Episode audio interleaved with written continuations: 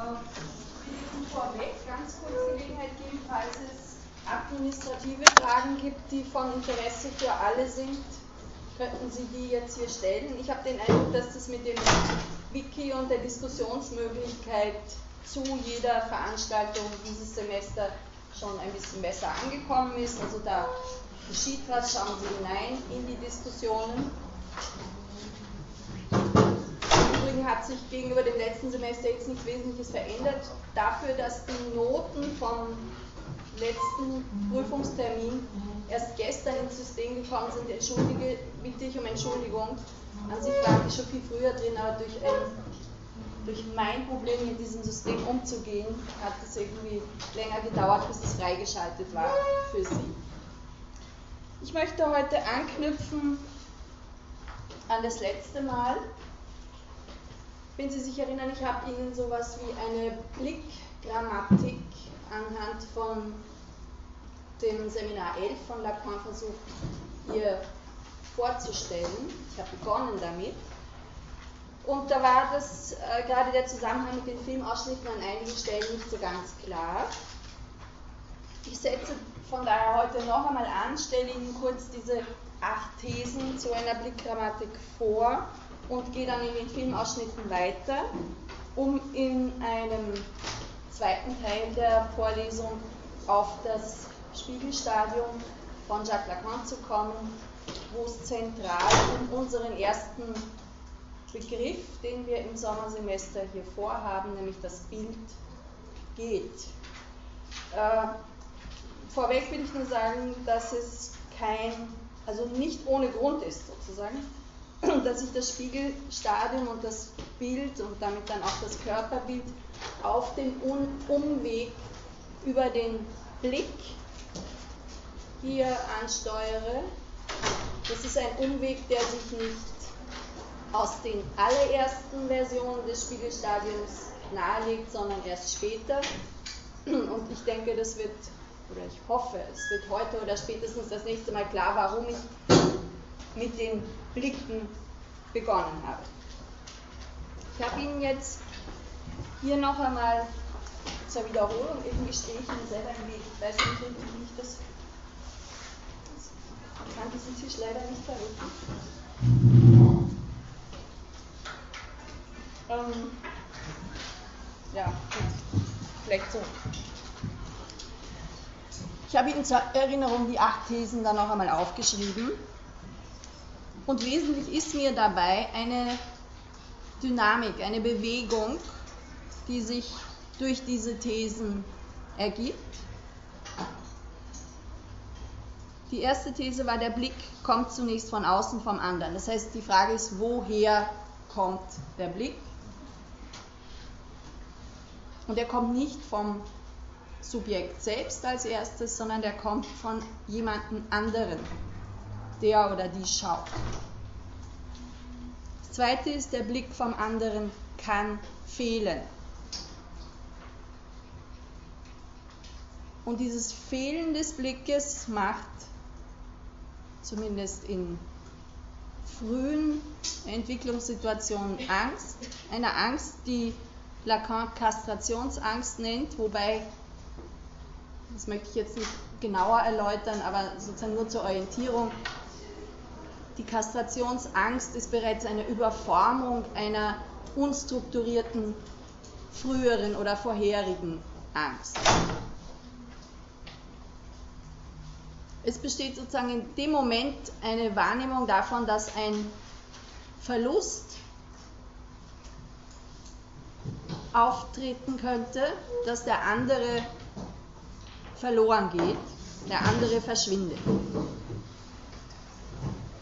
Die dritte These lautet, die, der Blick heißt bei Jacques Lacan Objekt, Ursache des Begehrens, also er ist eine von mehreren möglichen Objektursachen des Begehrens, auch bisweilen bezeichnet als Objekt klein a.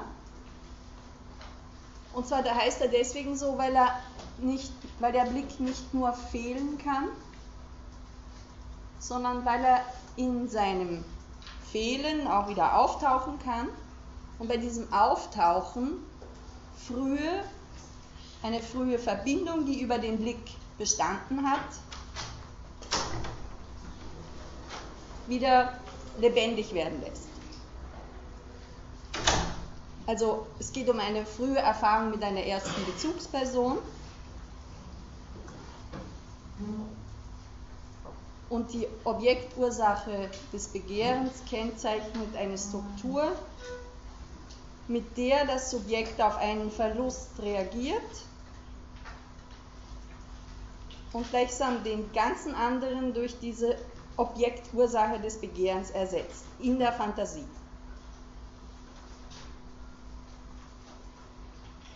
Die vierte These, unser Blick wird angezogen, attrahiert von dem, was wir anschauen und er überkreuzt sich dabei mit jenem Blick, der auf uns fällt. Also das ist sozusagen die Bewegung jetzt zurück in die Realität. Der andere ist verloren gegangen, ersetzt als Objektursache des Begehrens und in der Realität treffen wir aber sehr wohl auf andere Blicke. Ein angeschautes Objekt, ein angeschautes Gegenüber zieht unseren Blick an durch seinen Blick. Wir fühlen uns, wenn uns jemand anschaut, durch den Blick motiviert zurückzuschauen. Dann kommt es zu Blicküberkreuzungen. Lacan spricht, spricht an der Stelle von einer, vom Blick als einer Falle. Und es ist nicht zufällig, dass Falle und Fallus relativ ähnlich klingen. Die fünfte These, das Subjekt versucht sich gegen den Lustverlust zu schützen, indem es sich einen Blick vorstellt, einen Blick imaginiert, der auf es fällt. Ein Blick, der auch dann da ist, wenn überhaupt keine Person da ist. Und diesen Blick nennt Lacan mit äh, Bezug auf Maurice Merleau-Ponty einen anonymen Blick, einen anonymen Blick der Dinge, der uns dauernd, von dem wir uns dauernd begleitet fühlen. Ein Blick, von dem Merleau-Ponty den graduellen Übergang von optischen Halluzinationen zum normalen Sehen beschreibt. Er sagt, wir fühlen uns ohne dies dauernd von einem anonymen Blick begleitet und in nicht unbedingt jetzt optischen Halluzinationen, aber in paranoiden Zuständen, wo wir uns verfolgt fühlen, bekommt dieser Blick eine psychotische Qualität, die aber jetzt nicht durch einen Bruch von unserer normalen Wahrnehmung getrennt ist, sondern durch einen graduellen Übergang. Wobei das war jetzt Merleau-Ponty, das ist nicht äh, Lacan. Sechstens, das Auge, der Blick hat nicht nur eine schützende und stützende Funktion. Als stützende Funktion wird äh, das bezeichnet, was Lacan als den apotropäischen Blick bezeichnet, das Auge als Abwehrorgan für böse Geister etwa. Sie kennen das von Amuletten oder anderen Schmuckgegenständen, wo kleine Augen drauf gezeichnet sind, als Abwehr des bösen Blicks. Was damit zusammen in, in direktem Zusammenhang steht, dass dem Auge Bedrohliches zugeschrieben wird, sodass man von einem gefräßigen Auge auch spricht. Hierbei ist die Verwandtschaft, die Formverwandtschaft des äußer, der äußeren Form des Auges, der Augenlider, mit der Vagina ein, eine Möglichkeit, das gefräßige Auge mit der Vagina dentata, einer Schreckfigur aus dem genitalen Bereich, zu verbinden.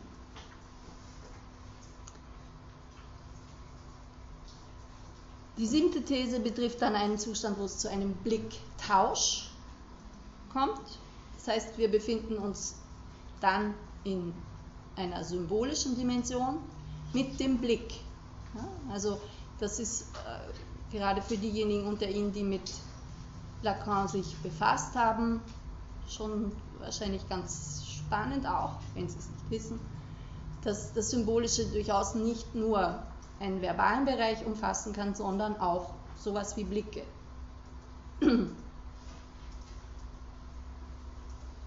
Und das achte ist dann, äh, da geht es um die Lust, das heißt, alles Blicken und im Speziellen das Blicken auf Filme hat auch eine voyeuristische Dimension. Voyeuristisch insofern als die paradigmatische Situation in der Psychoanalyse die Urszene, die Beobachtung der Urszene durch ein Schlüsselloch. Urszene meint den elterlichen Geschlechtsverkehr, der vom Kind erstmals wahrgenommen als eine subjektkonstituierende Situation beschrieben wird. Vielleicht nicht gleich subjektkonstituierend, sondern zunächst einmal auch ähm, unverstanden und damit real und unter Umständen traumatisch. Und diese Urszenensituation, die auch als Urszenenfantasie vorkommt, die wird quasi im Film benutzt, um uns zu interessieren für das, was auf der Leinwand abläuft, weil es strukturell, rundherum ist es dunkel wie bei einem Schlüsselloch, denselben Anblick bieten kann.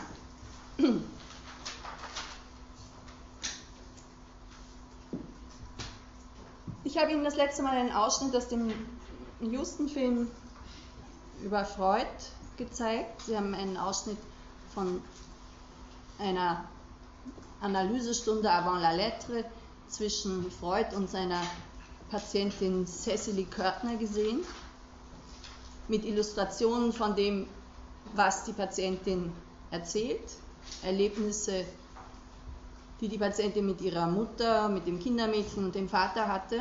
Und Sie als Betrachterinnen werden dann Zeuge einer Entdeckung, nämlich einer Entdeckung, die auch Freud und Cecily Körtner in dieser Behandlungssituation machen.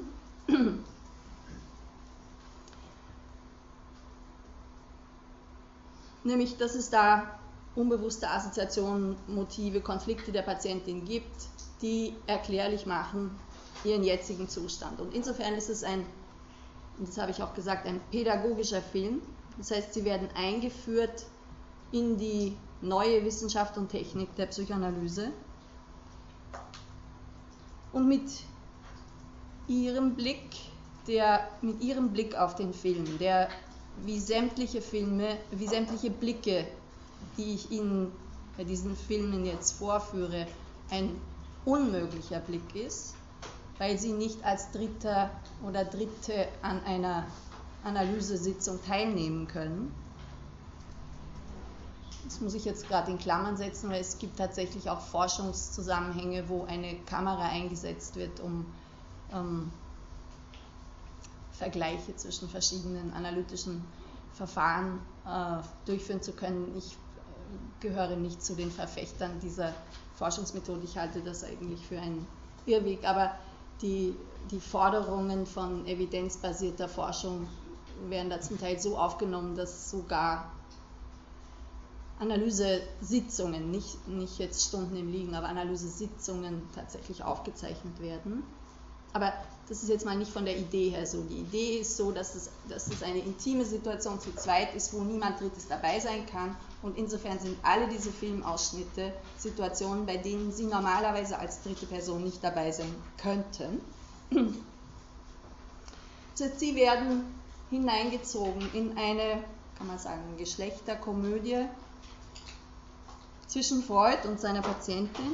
Sie blicken zusammen mit der Tochter auf die Eltern.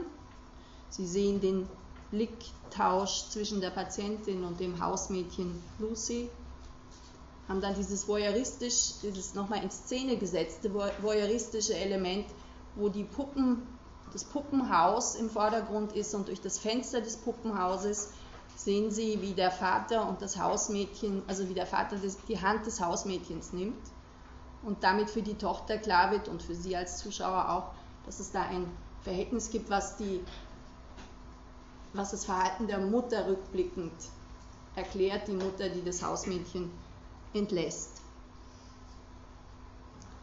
Und, äh, und Cecily eine Prostituierte nennt, weil sie sich schminkt oder anmalt.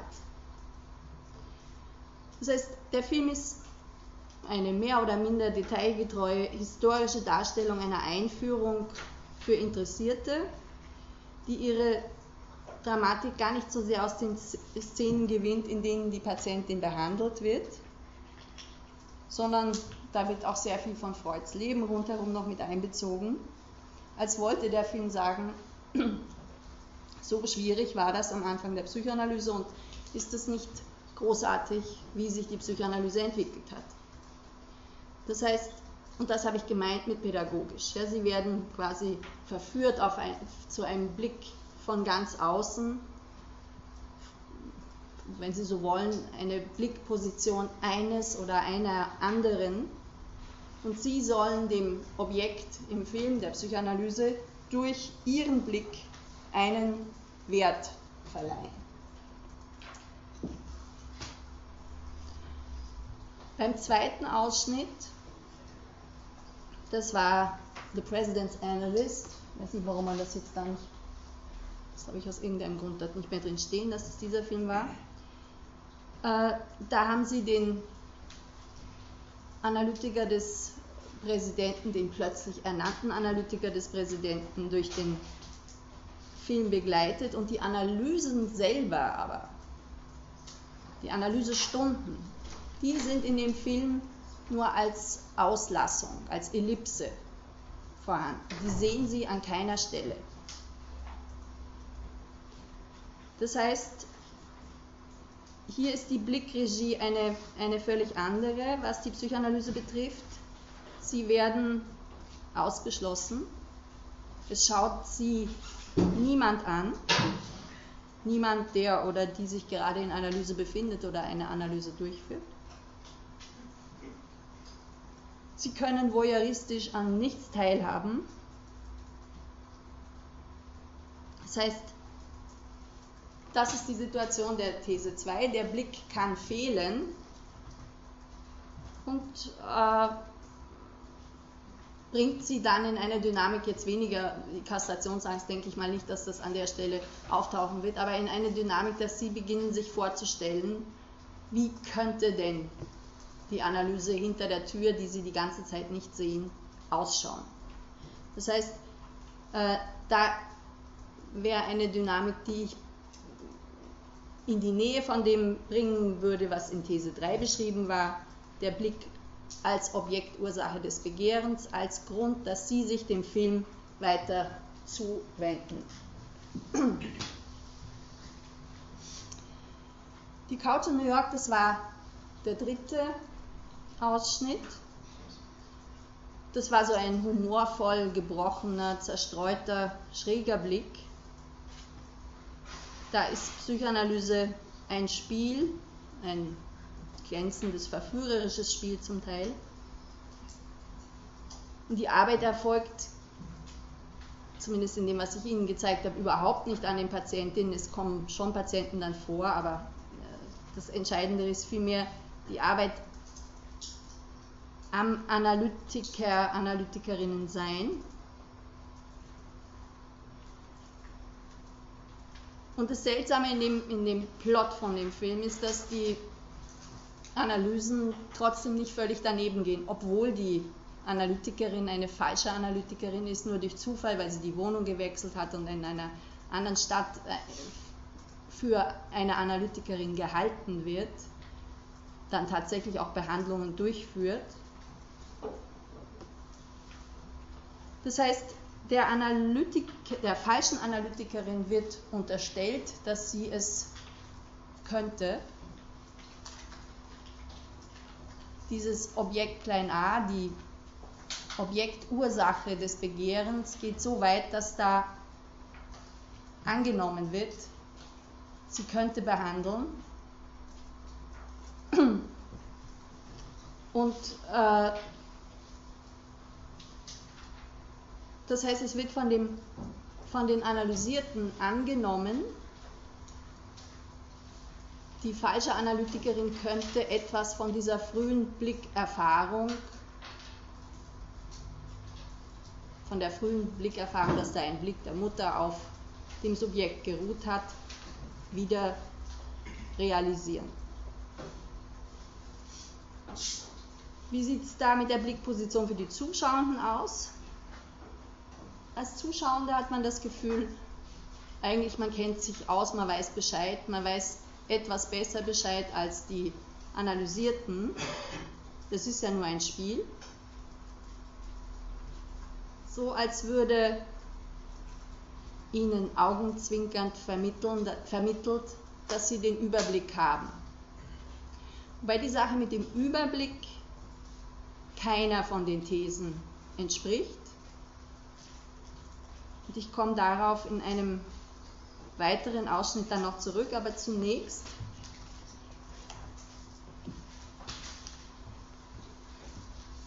möchte ich Ihnen ein kurzes, eine kurze Sequenz aus Confidence trop intime von Patrice Leconte zeigen. Ich hatte Ihnen ganz zu Anfang das letzte Mal diesen, diese Kamera, die auf der Decke hängt und den ganz unmöglichen Blick von oben wirft, schon kurz vorgespielt.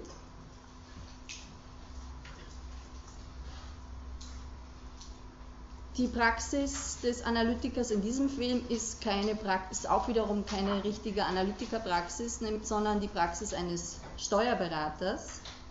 Die Patientin hat sich in der Tür geirrt. Im jetzt dann gleich folgenden Ausschnitt verführt die Analysantin, die inzwischen auch weiß, dass der Steuerberater kein Analytiker ist, diesen dazu, ihr einen Tee bei seiner Sekretärin zu bestellen und dann erzählt sie, dass sie ihren Mann sterben gesehen habe vor sechs Monaten. Er wäre ihretwegen gestorben. Und seit ihrer Kindheit passieren irgendwie dauernd solche Dinge. Sie verwechsle rechts mit links und kennen sich dann nicht mehr aus. Sie täusche sich in der Tür, fügt der Steuerberater dann hinzu. Ja, ja, das passiert ihr, sagt sie. Sie habe sich im Auto mit der Automatik getäuscht, sie ist aus Versehen nach hinten gefahren. Sie habe nicht gesehen, dass ihr Mann von der Dunkelheit versteckt hinter ihr gestanden wäre. Was heißt von der Dunkelheit versteckt? fragt der Steuerberater. Das sei ein Spiel gewesen zwischen ihnen, sagt sie, und er blickt sie erstaunt verständnislos und ängstlich gleichermaßen an. Sie habe einen Schrei gehört, sagt sie.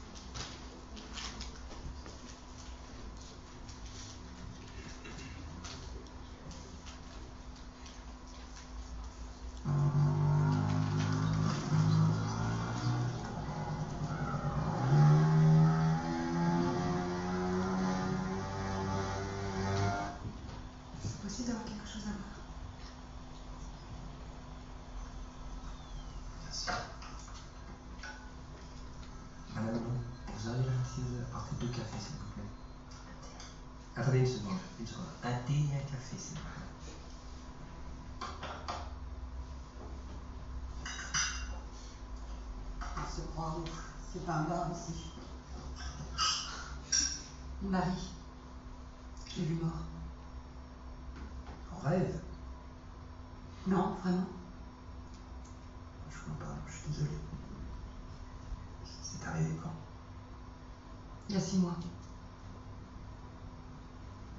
Il a failli mourir à cause de moi. Quand j'étais petite, euh, j'avais du mal à lire, à, à compter, à marcher. Ça me reprend parfois. J'inverse la, la, gauche et la droite, je, je confonds des mots. Vous vous trompez de porte Aussi, oui. Ce soir-là, je voulais sortir la voiture du garage. Une boîte automatique, vous savez mmh, Je connais. Fausse manœuvre. Je suis partie d'un coup en marche arrière. J'ai pas vu que mon mari était là, caché dans le noir. Mais qu'est-ce qu'il faisait caché dans le noir? C'était un petit jeu entre nous.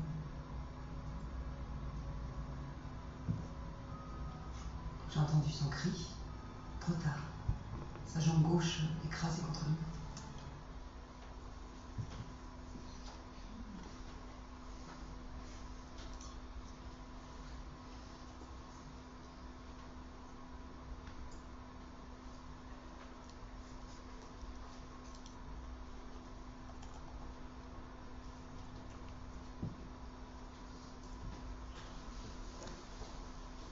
Das heißt, das ist jetzt ein Blick, der ist frei von Humor.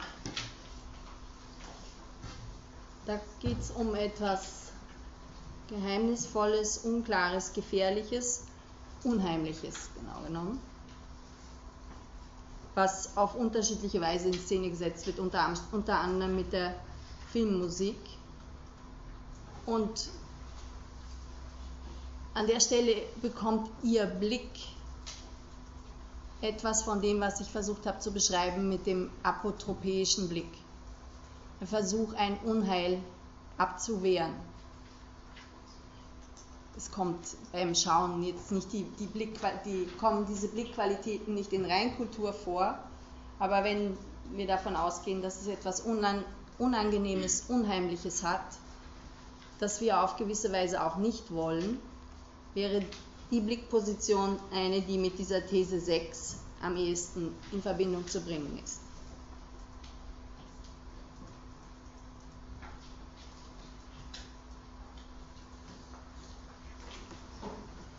Der nächste Ausschnitt ist jetzt aus einer zeitgenössischen Fernsehserie, eine in Israel zunächst entwickelte Fernsehserie, die dann in US-Amerika nochmal neu inszeniert worden ist. Sie kennen die möglicherweise, weil die ist äh, in Übersetzung hier auch gelaufen in verschiedenen Sendern.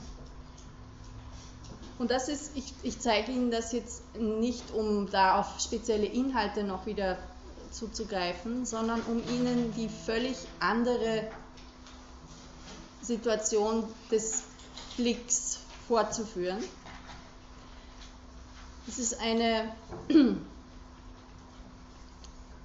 Praxis von einem psychoanalytischen Psychotherapeuten. Das heißt, die Patienten liegen dort nicht, sondern sie sitzen und sie haben Montag, Dienstag, Mittwoch, Donnerstag, Freitag jeden Tag einen ungefähr 28 Minuten dauernden Ausschnitt aus einer Behandlung, jeden Tag mit einem anderen Patienten, die quasi real life vor ihren Augen abläuft. Montag ist immer derselbe Patient, Dienstag immer derselbe, Mittwoch ist glaube ich ein Paar, Donnerstag ist es auch wieder ein einzelner Patient und Freitag geht der Analytiker Paul Weston in Supervision, auch immer zur selben Supervisorin. Ich zeige Ihnen das kurz, damit Sie wissen, wovon, wovon ich spreche.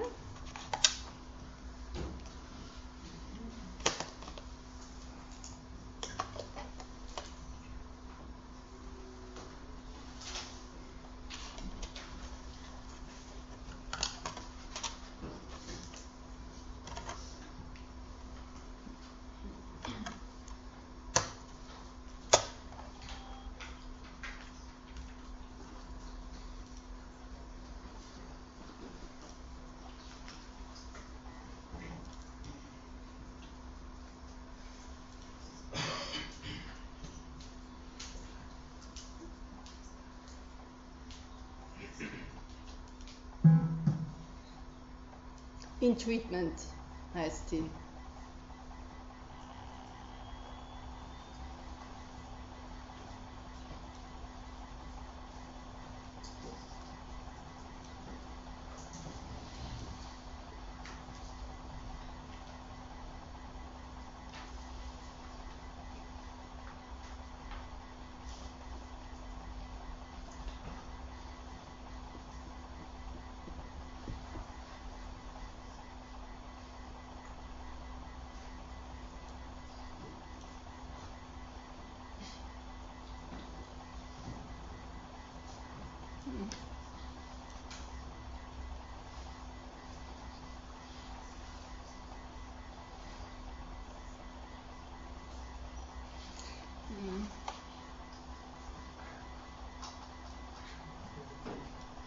Sorry.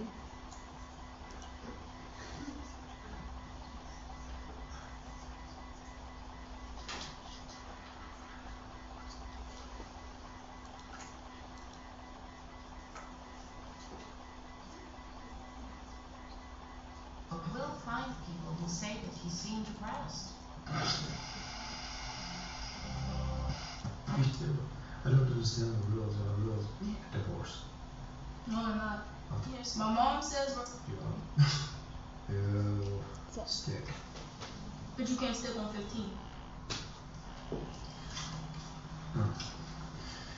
You gotta suck at this game, don't you? I do. I don't understand the rules. I hope that doesn't piss you off. I'm not pissed off. It's just, if you don't know the rules, why play? I'm just wasting your time. I guess that's a good point. You're right. I have a question. Why am I here? Nobody's explained it to you. My mom says we're coming here so I'll feel better. My dad says we're coming here because we have to. Well, I'll tell you what I know. You know that your mom and dad are in the process of getting a divorce. No, they're not. Nobody's explained this to you. My parents aren't getting a divorce. My dad's just not living at home right now. That's that's true.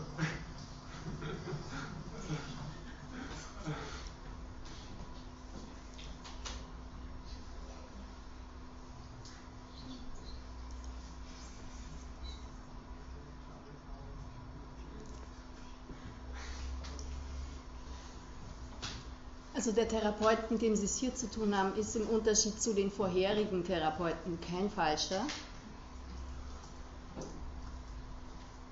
Sie wohnen jetzt einer echten Therapie dabei bei.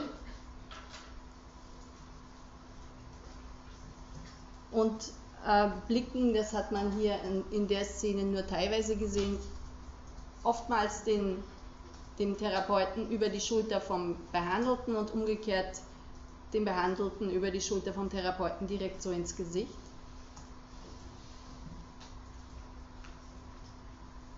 Dabei kommen sie da irgendwie völlig hinein. Ja? Ihr Blick wird angezogen von dem, was sie da sehen, überkreuzt sich mit dem Blick, der ihnen entgegenkommt. These 4.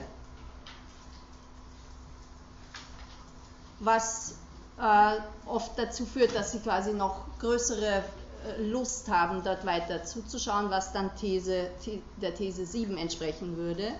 Der Blick und der Tausch von Blicken, die in eine Dimension führen, die eine symbolische Dimension des Begehrens ist. Wobei das Spezifische an dieser Darstellung in der ein anderes Bild von Therapeut und Therapie vermittelt wird als in den Filmausschnitten davor. Das Spezifische hat zu tun mit diesem Blick, bei dem Sie quasi alles aus der Therapie sehen.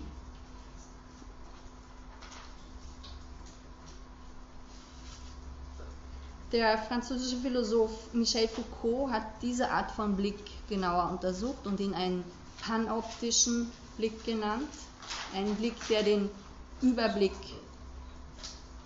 über Situationen und Subjekte hat. Ein überwachender Blick, der speziell inszeniert wird in Institutionen wie Gefängnissen, psychiatrischen Anstalten. Das heißt, da geht es um einen Blick, der eine Macht ausübt und ausüben will. Ein Blick, der keine Geheimnisse dulden kann.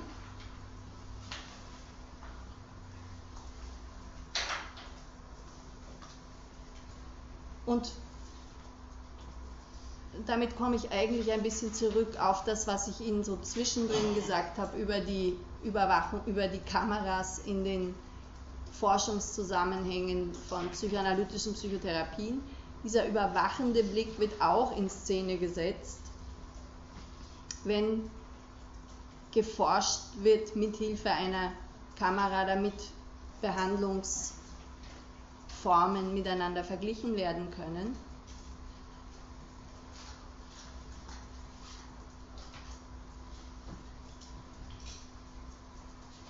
Und in Treatment, diese Serie, kann man sagen, macht sie, bringt sie in die Position, die, die sich die Krankenkassen eigentlich wünschen. Eine Situation, wo man vergleichen kann, wie hat er sich in, gegenüber der Patientin, gegenüber dem Patienten, gegenüber dem Paar verhalten, was hat er wann gesagt. Wenn Sie das sich vorstellen, dass das von mehreren Therapien und Therapeuten nebeneinander vorhanden ist, dann ist das ein Zustand der Überwachung, der machtvollen Überwachung. Was ich letztendlich nicht so äh, abwerten meine, wie es jetzt klingt. Ich will, ich will sie eigentlich mehr, äh, ich will ihnen ein Gespür dafür vermitteln, dass sie in der Art und Weise, wie sie ihren eigenen Blick einsetzen oder wie auch Blicke sozial-gesellschaftlich eingesetzt werden, in ganz unterschiedliche Situationen kommen können. Mit diesen Filmausschnitten habe ich Sie auf eine für die klinische, aber auch für die äh, kulturtheoretische Anwendung der Psychoanalyse nicht typische Weise ein erstes Mal in den Beziehungsraum geführt, der für die Psychoanalyse bestimmend ist. Ich habe ihn beim allerersten Mal die, die äh, Bedingungen genannt, die von Paul Ricoeur für eine psychoanalytische Tatsache gelten müssen. Und eine von diesen Bedingungen war der andere. Das meine ich, wenn ich sage, die Psychoanalyse als ein Beziehungsraum, in dem es darum geht, das Verhältnis zum anderen zu erforschen, zu verstehen und im Unterschied zu anderen Therapieformen auch zu modifizieren. Jetzt ist es so, dass man diese Frage nach dem, also ich muss Ihnen ja jetzt eigentlich erklären, warum habe ich mit dem Blick begonnen, wenn ich von dem, vom Bild sprechen möchte. Ich habe Ihnen jetzt hier zwei äh, Schemata wieder nebeneinander gestellt an sich äh, ist ja die Veranstaltung so angelegt, dass immer wieder aus verschiedenen Schulenrichtungen der Psychoanalyse theoretische Bestandteile herangezogen werden. Sie haben im Wintersemester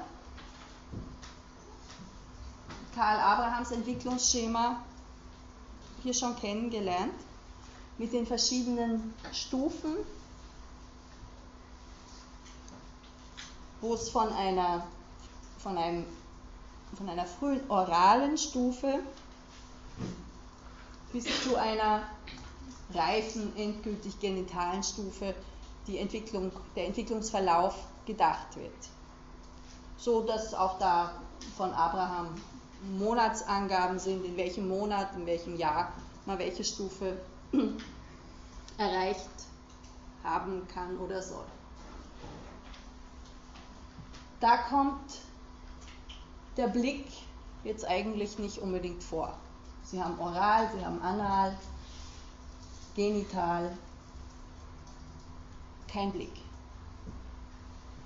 Ich habe Ihnen rechts daneben, wieder aus dem strukturalpsychoanalytischen Zusammenhang, eine kleine Skizze aus dem Seminar 10, aus dem Angstseminar von Lacan aufgezeichnet wo auch so ein Versuch ist darzustellen, eine Entwicklung, eine frühe Entwicklung, die oral beginnt mit einer Bezugnahme auf die mütterliche Brust, sich fortsetzt anal als ein, in einem Zusammenhang, wo es um den Code, um das Zurückhalten des Codes, das Hergeben vom Code geht, um Macht ganz stark, Ausübung von Macht, erfahren, erstes, ein erstes Erfahren von Macht durch das Kind. Dann steht phallisch, das heißt eine noch prägenitale Bezugnahme auf den Phallus, unterschiedlich bei beiden Geschlechtern, das hatten wir im Wintersemester auch schon gesprochen. Und dann steht da skopisch und das meint den Blick. Das heißt, für Lacan ist, die, ist der Blick ein wesentliches Moment im Austausch mit den frühen Bezugspersonen. Interessanterweise hat er dann als fünften Begriff dann noch stehen über ich, sur moi, steht da im Französischen, was ein bisschen ein, eine sonderbare Entwicklung ist. An sich ist dieser fünfte Bereich die Stimme für ihn als ein weiteres Objekt, elterliches Objekt, anhand, mithilfe dessen sich das Subjekt entwickelt und das Über-Ich entsteht in Bezugnahme auf diese Stimme. Aber das ist jetzt irgendwie nur am Rand.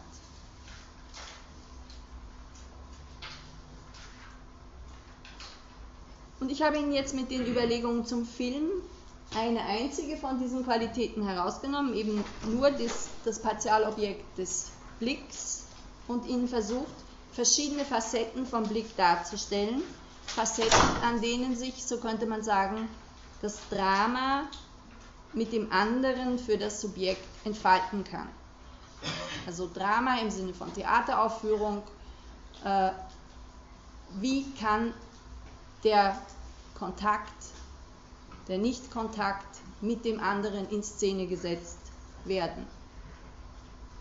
Also der Blick als Eintrittspforte für den anderen, der Blick als Erinnerung an den verlorenen anderen, der Blick als Verbindungsstück zum anderen, der Blick als Manifestation einer Angst, der Blick als Möglichkeit, aber auch Gefahr der Einverleibung durch den anderen. Und der Blick als Schutz vor dem anderen, der Überblick als eine Art Machtmittel, beziehungsweise der Blick als ein Machtgegenstand. In der Theorie des Spiegelstadiums als Bildner der Ich-Funktion ist der Blick des anderen ein Feld, auf dem sich viele von diesen kleinen Inszenierungen zwischen dem anderen und dem, was einmal das Subjekt sein wird, abzeichnen.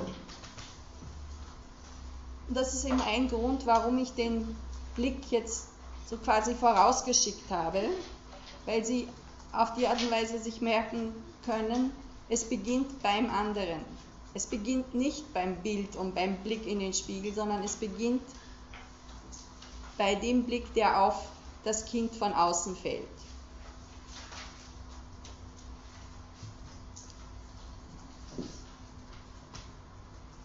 Ich hatte das letzte Mal so mehr nebenbei ein Gedankenexperiment vorgeschlagen, dass Sie sich vorstellen könnten, dass alle anderen außer Ihnen nicht sehen können, wie das wäre, wenn niemand außer dem Subjekt selbst sehen kann. Und habe damit irgendwie sowas wie die Frage nach der Spezifität des Sehens, des optischen Registers gestellt. Also gibt es im Sehen, im Gesehenwerden etwas Besonderes? Macht die Tatsache, dass wir als Babys schon angeschaute Wesen sind, aus uns spezielle Subjekte. Es gibt ja schon also Tierarten, die irgendwie jetzt nicht auf den Sehsinn zurückgreifen können. Sie denkt so Grotten, Olme oder so, können nicht sehen. Es gab dann im, im Wiki dazu ähm, spannende Überlegungen, die mir schienen darauf hinauszulaufen, schienen, äh, dass es ersetzt würde, dass wir uns auf die Sinnesqualitäten, die bei den anderen vorhanden sind, stützen könnten. Das ist etwas, was die Theorie des Spiegelstadiums bestreiten würde. Also wenn, wenn es kein Sehen gäbe, dann wäre vieles sehr anders. Und es wäre nicht einfach so, dass wir mit den Ohren sehen würden. Da gibt es schon ganz spezifische Dinge an dem Bild. kommen wir dann im Laufe der Zeit vielleicht auch erst in der Diskussion drauf. Diese speziellen Qualitäten haben zu tun damit, dass es um eine Wahrnehmung des eigenen Körpers geht in einem Zustand von Hilflosigkeit, Ohnmacht, um Ängste, die die Integrität des Körpers, die Verletzbarkeit des eigenen Körpers betreffen und um einen bestimmten Modus des Denkens, der sich auf diese Art von Ängste draufsetzt. Dann.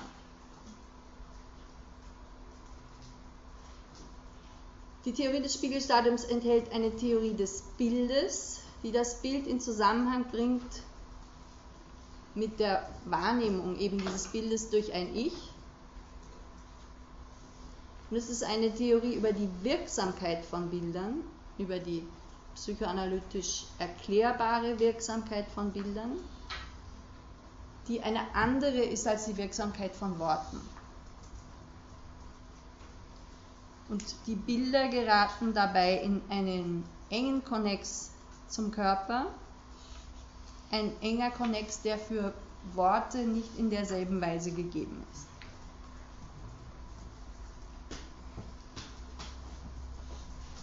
Ich schicke jetzt vorweg ähm, einige Bemerkungen, dann zeige ich Ihnen wiederum einen kurzen Filmausschnitt, damit wir ein gemeinsames Verständnis davon haben, worum es sich handelt. Ich weiß noch nicht, ob es sich ausgeht, dass ich Ihnen dann tatsächlich kurz aus dem Text vom Spiegelstadium die wesentlichen Elemente für diese Theorie des Bildes skizziere. Kann sein, dass das erst das nächste Mal ist. Der Text, das äh, Spiegelstadium als Fiedner der Ich-Funktion, wie sie uns in der psychoanalytischen Erfahrung erscheint, war zunächst ein Vortrag. Es war ein Vortrag, den Lacan 1936 auf einem psychoanalytischen, einem internationalen psychoanalytischen Kongress gehalten hat oder eigentlich halten wollte. Deswegen halten wollte, weil ihn der Vorsitzende in seiner Sektion, Ernest Jones, mittendrin unterbrochen hat und ihm das Wort entzogen hat. Das ist irgendwie eine, ist ja nicht so häufig, also bei Kongressen in der Regel wird dann eher die, die Redezeit von allen ein bisschen nach hinten verschoben, dass da wirklich jemand gehindert wird, dann etwas zu sagen. Ist schon verwunderlich genug. Es ist so, dass der Text von diesem Vortrag aber auch gar nicht erhalten ist, sodass man eigentlich nicht recht weiß, was war da. Und die französische äh, Psychoanalyse-Historikerin, Tochter einer Psychoanalytikerin, Elisabeth Rodinesco, hat in einem Text, den ich Ihnen zugänglich machen kann übers Wiki, weil der äh, vorhanden ist im Netz, versucht so ein bisschen zu skizzieren, was die Umstände von diesem Textverlust waren. Und sie hat zwei Spuren von dem Text gefunden, nämlich einmal Notizen, also eine Mitschrift von Françoise Dolto. Das war später dann eine äh, französische Kinderanalytikerin, die auch zur, zur weiblichen Sexualität viel gearbeitet hat. Spannend zu lesen. Damals war sie das noch nicht, sondern eher, damals nehme ich an, das weiß ich allerdings nicht, das steht in dem Rodinesco-Text so nicht drin, aber von dem weiteren Verlauf schließe ich das zurück, denke ich, dass sie als Bekannte oder Freundin von Lacan mit bei dieser Veranstaltung war und dann eben Notizen gemacht hat. Das zweite ist, sind Skizzen für einen Essay, den Lacan mit Alexandre Kojève, einem Hegelianer, äh, verfassen wollte, der aber nie zustande gekommen ist, wo es nur diese Skizzen auch wieder gibt. Es gibt dann 1938 einen ersten Text, in den dieses Spiegelstadium eingeflossen ist, ein Lexikonartikel, der sich Die Familie nennt, den Lacan geschrieben hat und wo es einen kleinen Abschnitt über das Spiegelstadium gibt. Und irgendwie gibt es die Idee, dass das der Vortrag gewesen sein könnte. Nach den Aufzeichnungen von François Dolto ist, das aber nicht anzunehmen, sondern es schaut eher so aus, als ob ein großer Teil von diesem äußerst komplexen, komplizierten Familienartikel aus der Encyclopédie Française, als ob dieses Ganze der Vortrag war. Also es ist, ich habe Ihnen da links die, aus den Notizen von, von Dolto neun verschiedene Abschnitte, über die Lacan da offensichtlich gesprochen hat in Marienbad oder sprechen wollte, scheint er hat es ja nicht fertig gesprochen, äh, aufgeschrieben, wo hervorgeht, dass es einfach schon ein, ein Riesenfeld war. Also der Aufbau von dem Vortrag muss sehr äh, ausufernd gewesen sein. Wobei Rodinesco sagt, ihrer Meinung nach hat Lacan ganz generell mit Zeit ein spezielle, eine spezielle Schwierigkeit auch gehabt. Einerseits gibt es aus den 40er Jahren einen Text über die logische Zeit von ihm, wo man schon sieht, dass ihn die Frage von Zeit als solche sehr beschäftigt. Aber wo das noch stärker herauskommt, ist seine, äh, seine Technik des Skandierens, die in einem verfrühten Abbruch von Analysesitzungen besteht, und zwar mit dem Zweck, durch den verfrühten Abbruch auf etwas aufmerksam zu machen, was gesagt worden ist. Also sozusagen durch den Schreck des Abbruchs zu unterstreichen, das, was jetzt gesagt worden ist, das ist das eigentlich Entscheidende. Was aber auch ein enormer Eingriff in, in, also in den Rahmen einer Analyse, aber eben auch in, in die Zeit ist. Ja, weil normalerweise sind 45 oder 50 Minuten vorgesehen und wenn das es wird geschildert, es gibt ein Buch von Langlitz, Die Zeit der Psychoanalyse, wo, wo das quer durch Lacans Texte, aber auch sein, seine klinischen Arbeiten untersucht wird. Äh, wenn das eingesetzt wird nach wenigen Minuten, und so soll er das gemacht haben, der Analysant hat gesagt, ich habe geträumt und damit war die Stunde zu Ende. Dann spielt sich da sehr viel auch mit der Frage nach der Zeit ab. Das ist also jetzt quasi nur ein bisschen nebendran. Was den Inhalt dieses ähm, Vortrags betrifft, kann man davon ausgehen, dass der weder freudianisch war, noch kleinianisch. Melanie Klein, die hat, das hat schon eine relativ große Rolle gespielt, die kleinianische Theorie da 1936. Aber für Lacan kann es keine Rolle gespielt haben, der hatte nämlich Klein zu dem Zeitpunkt nicht gelesen. Rudinesco sagt, ihrer Meinung nach war der Vortrag eine Reaktion auf Lacans Besuch eines philosophischen Seminars, nämlich von Alexandre Coget, Hegelianer, und insofern ein, ähm, war, war die Hauptaufgabe, die Lacan für sich irgendwie gesehen hat, verschiedene Theorien miteinander in Verbindung zu bringen. Hegel, Freud, im Hintergrund steht auch Spinoza, was man an diesem, ich habe Ihnen da Begehren, Begierde, Wunsch und Désir hingeschrieben. Désir ist der französische Ausdruck für, für die drei Ausdrücke vorher. Begehren ist das, was Lacan, oder wie man das dann übersetzt in der Lacan-Rezeption, das kann man nehmen auch als den Ausdruck, der sich bei Spinoza findet. Begierde ist, wäre der hegelianische Ausdruck und Wunsch, so wird Le Désir im freudianischen Kontext übersetzt. Ja, als ob Lacan versucht hat, da viele Dinge zusammenzutragen. Aus den Diskussionsbemerkungen äh, wird zum Teil deutlich, dass das Publikum, es muss irgendwie eine Art von Diskussion dann schon noch gegeben haben, ja, nach dem Abbruch oder möglicherweise unterbrechend, das ist alles nicht klar. Aber daran sieht man, dass das Publikum mit Fragen zu tun hatte, die wahrscheinlich auch heutige Leserinnen von dem Text beschäftigen.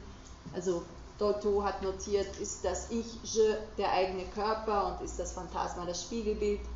was ist das Ich, Je in Beziehung zum Ich, Moi und zur Persönlichkeit. Also das war auch den Zuhörern damals nicht so ganz klar.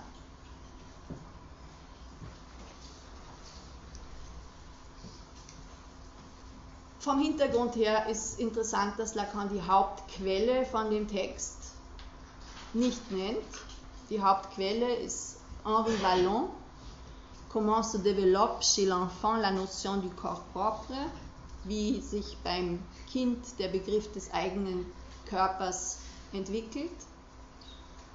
Das war ein Text, der 1931 veröffentlicht worden ist und auf den, also wo auch diese Theorie eines Spiegelstadiums schon entwickelt war. Lacan möchte, wollte das für sich beanspruchen und nennt Vallon von daher nicht. Dieses äh, Phänomen, das da 31 beschrieben wird, Vallon hat nicht Spiegelstadium, sondern Spiegelprüfung dazu gesagt. Das war ein Experiment, im Rahmen dessen er ein Kind vor einen Spiegel gestellt hat und dann zugeschaut hat, wie das Kind sich nach und nach selbst erkennt, nachdem es zunächst nicht zuordnen kann, was das ist, was es da im Spiegel sieht.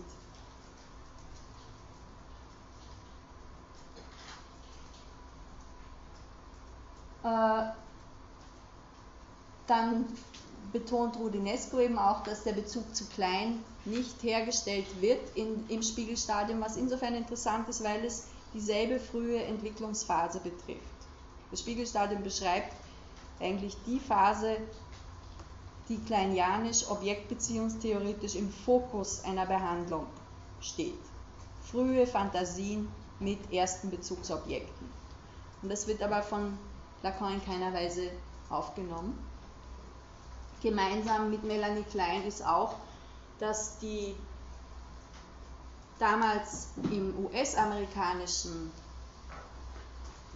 schon verbreitete Bezugnahme auf die zweite Topik Freuds. Sie erinnern sich, erste Topik bewusst, vorbewusst, unbewusst, zweite Topik ich, es, über ich, dass diese Bezugnahme auf die zweite Topik mit einer Fokussierung vom Ich,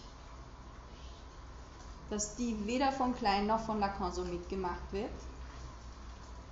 weil beide nicht der Auffassung sind, dass es darum gehen kann, das Ich aus dem Es herauszuführen, sondern dass Psychoanalyse darin besteht, zu verstehen, was vom Ich auf das Es zurückzuführen ist.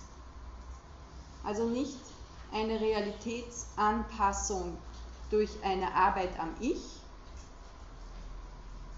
sondern ein Verständnis der inneren Realität von Subjekten durch Bezugnahme auf das Es. Das wäre der Gegensatz, der da wichtig ist.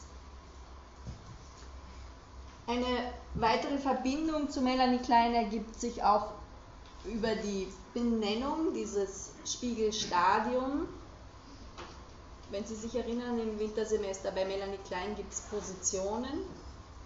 Depressive Position, die akzeptiert, dass Enttäuschung geschieht. Und die paranoid-schizoide Position, die das nicht akzeptiert. Ein Stadium hat, also wenn man das semantisch anschaut, meint man mit Stadium meistens ein Entwicklungszusammenhang, der ein Beginn und ein Ende hat und einen Fortschritt und ein Ziel. Es gibt etwas im Spiegelstadium, was tatsächlich wie ein Stadium funktioniert, das Lacan nämlich sagt, das, was er beschreibt, kann man beobachten bei Kindern zwischen dem 6. und dem 18. Lebensmonat. Aber er selber nimmt diese Stadiumsmetapher dann auch wieder zurück und redet oft von einer Spiegelphase.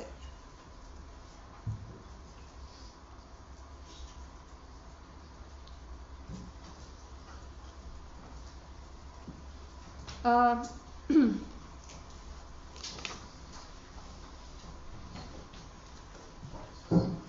wie können wir von dem Text wissen, wenn der doch überhaupt nicht veröffentlicht ist? In der Form, wie er 1936 gehalten ist, existiert er nicht mehr.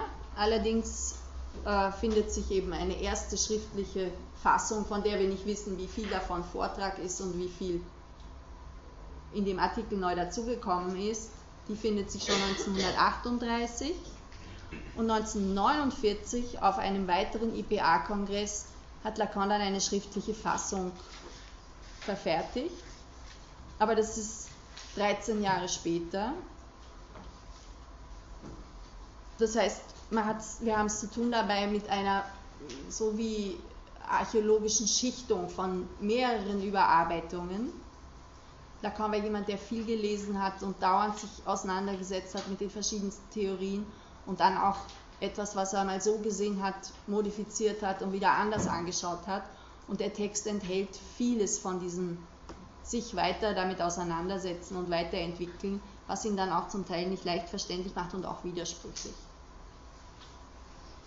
Das heißt, wir haben es mit sehr viel Brüchen zu tun in dem Text, wobei die Brüche ja auch in einer Analyse dasjenige sind, was quasi zum Fragen, Arbeiten einlädt. Und insofern ist es ein, sicher ein sehr psychoanalytischer Text.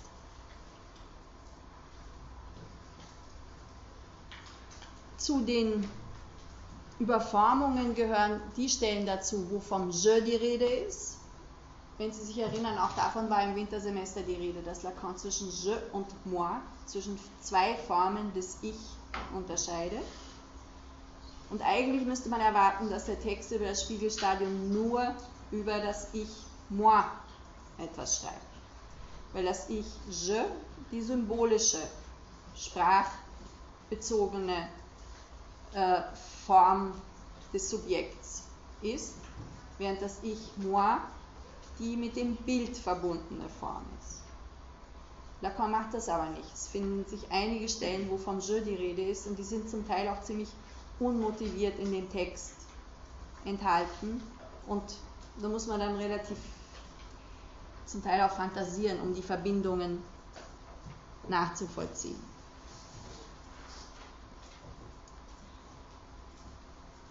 Es gibt dann in verschiedenen Seminaren immer wieder Rückbezüge auf die Theorie des Spiegelstadiums. Das ist also ein Work in Progress, wenn Sie so wollen. Und da sind jetzt dann noch zwei Dinge dazu zu sagen. Das eine nämlich, dass die, ein Text, den ich Ihnen da unten auch noch zitiert habe, Remarque sur le rapport de Daniel Lagache, das ist so ein, aus einem Seminar ein, äh, eine Antwort, die Lacan einem äh, Hörer gibt. Und da entwickelt er eine Verbindung von dem Spiegelstadium zu einer symbolischen Formation des Subjekts. Und zwar mit Hilfe von einer Skizze, wo man sich vorstellen kann, wie durch verschiedene optische Tricks das Subjekt sich sowohl als Ich wie auch als Je vorfindet. Also da versucht er die Verbindung, um die es ihm im Laufe der Zeit immer mehr gegangen ist, nämlich die Verbindung von dem imaginären Kontext zum symbolischen auch als ein Bild darzustellen. Ich bin noch nicht sicher, ob ich das mit Ihnen besprechen werde. Sie sollen nur wissen, dass es das gibt. Und das andere ist, dass der Blick der Mutter, und das ist jetzt wieder die Verbindung zu dem, wie ich hier diese Vorlesung begonnen habe, dass der Blick der Mutter erst in den späteren Fassungen des Spiegelstadiums dazukommt der wird in der 1949er Fassung nicht erwähnt. Da schaut es tatsächlich so aus, als ob sich ein Kind vor dem Spiegel findet und dabei durch den Austausch mit dem, was es da auf dem Spiegel sieht, langsam zu einem Subjekt zu werden in der Lage ist. Erst später kommt dann dazu, dass Lacan sagt, es gibt über die Schulter des Kindes den Blick der Mutter und ohne diesen Blick der Mutter wäre die, wär die ganze Auseinandersetzung mit dem Bild nicht weiterführend. Und ich bringe Ihnen jetzt aus einem äh, russischen Dokumentarfilm ein paar Ausschnitte, wo so eine Situation mit einem Kind vor dem Spiegel dargestellt ist drin. Das ist schon ein, also ich bin sicher, dass das 18 Monate alt ist. Das Kind, mir kommt das schon relativ groß vor. Aber vielleicht haben Sie Erfahrung mit kleinen Kindern und können mich dann belehren, für wie alt Sie das Kind halten.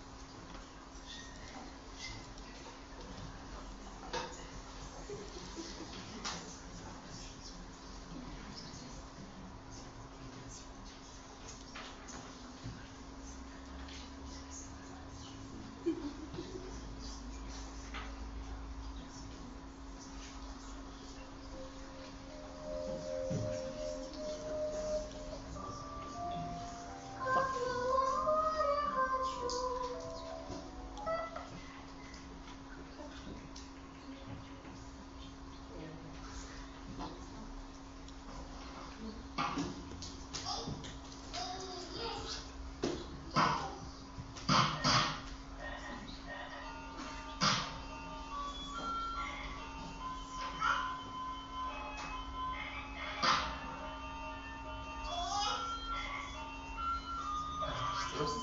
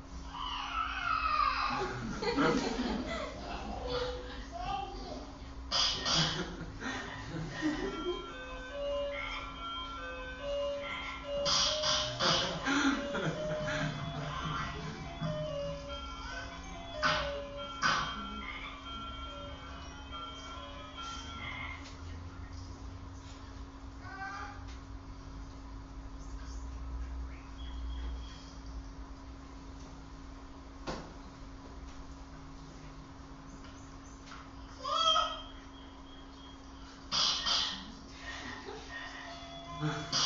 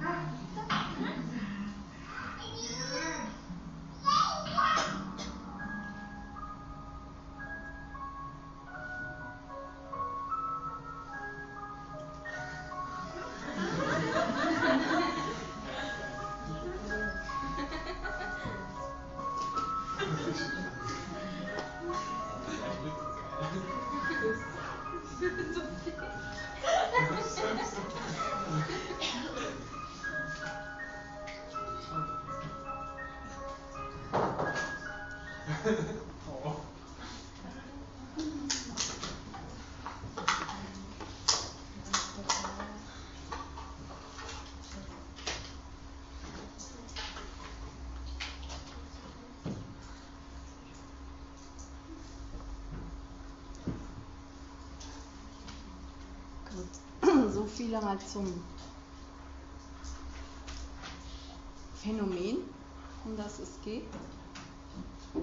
Äh, zu, den, zu der doch auch sehr viel längeren äh, Entwicklung, die da vor dem Spiegel passiert.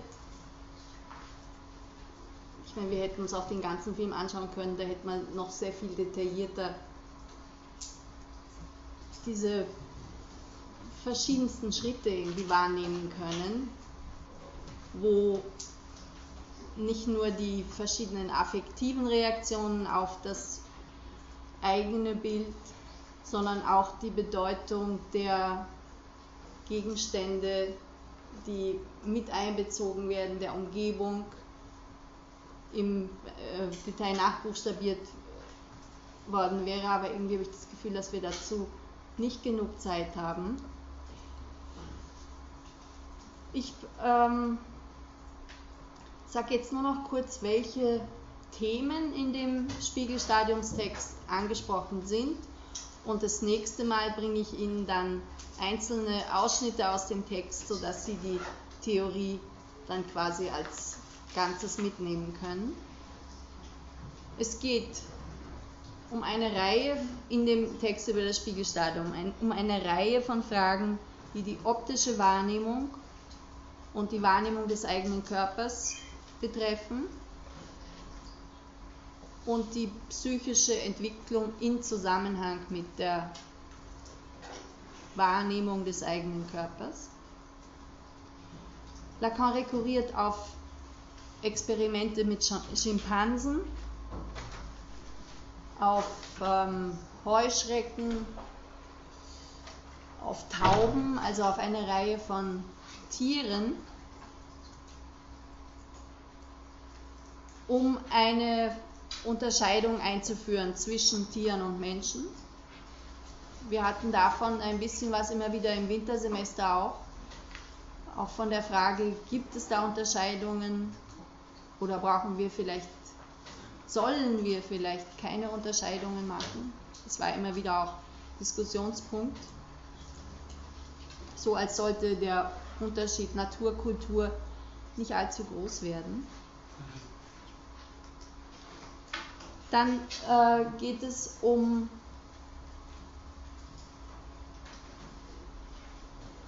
die philosophische Frage, ob nach Freuds Entdeckung des Unbewussten Philosophie in derselben Weise weiter zu betreiben ist wie vorher. Das läuft mit dem Stichwort Cogito, das Descartes Cogito. Ich denke, also bin ich. Das ist etwas, was Lacan später, nicht in diesem Text, umdreht und sagt, ich denke dort, wo ich nicht bin und ich bin dort, wo ich nicht denke. Also das auseinander nimmt und damit eine, eine Basis einer bestimmten Art von Philosophie, die auf einer Selbstvergewisserung durch ein Ich denke beruht, quasi in Frage stellt. Das wird aber in dem Text nur angedeutet und zwar speziell auch in, in, in diesen spät, dieser späteren Fassung in einer Weise, von der man nicht annehmen kann, dass die in, bei dem Vortrag schon eine solche Rolle gespielt hat. Hegels Phänomenologie, das habe ich Ihnen gesagt, das spielt über diesen Kojève-Bezug mit hinein. Lacan hat in den 30er Jahren eine Vorlesung von Alexandre Kojève besucht über Hegels Phänomenologie des Geistes. Und dann durchzieht den gesamten Text eine Theorie des Wahnsinns. Für Lacan war in den, diesen frühen Jahren die Frage von Wahn und Wahnsinn eine ganz entscheidende. Und er bringt das Bild in spezieller Weise mit dem Wahnsinn in Verbindung. Ein Strukturmoment vom Bild, nämlich eine Art von Fixierung, von Feststellung findet er so auch im Wahn wieder. Also der, für Lacan ist der Wahn ähnlich wie das Bild systematisch konstitutiv für ein Subjekt. Im Kern unseres Denkens, im Kern unseres Seins, im Kern unserer Subjekthaftigkeit, falls es einen solchen Kern gibt, sieht Lacan etwas Wahnsinniges in dem Sinne, dass da Fixierungen bestehen, die auch notwendig sind, weil wir ohne diese Fixierungen den Boden unter den Füßen verlieren würden. Damit bin ich jetzt zum Ende dessen gekommen, was ich Ihnen sagen wollte heute und ich habe es auch geschafft, Ihnen drei Minuten zu lassen, in denen Sie Ihre Gedanken, Einfälle, Anmerkungen noch nennen können. Bitte?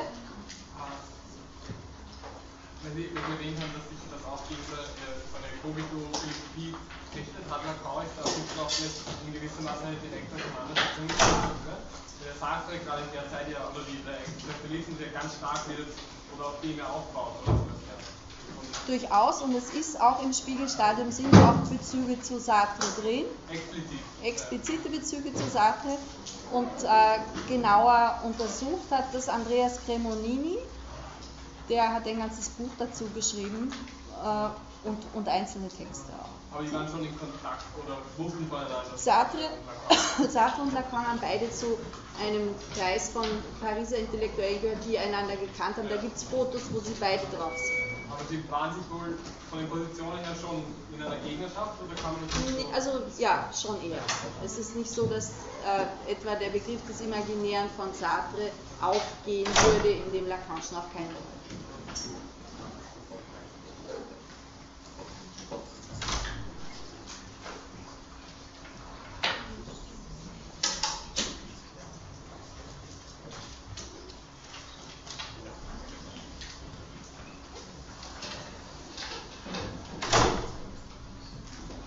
scheint irgendwie sehr beunruhigend zu sein. Ähm, ich will Sie aber jetzt hier nicht weiter festhalten, wenn Sie keine weiteren Fragen haben. Danke ich für Ihre Aufmerksamkeit und wünsche Ihnen einen angenehmen Abend.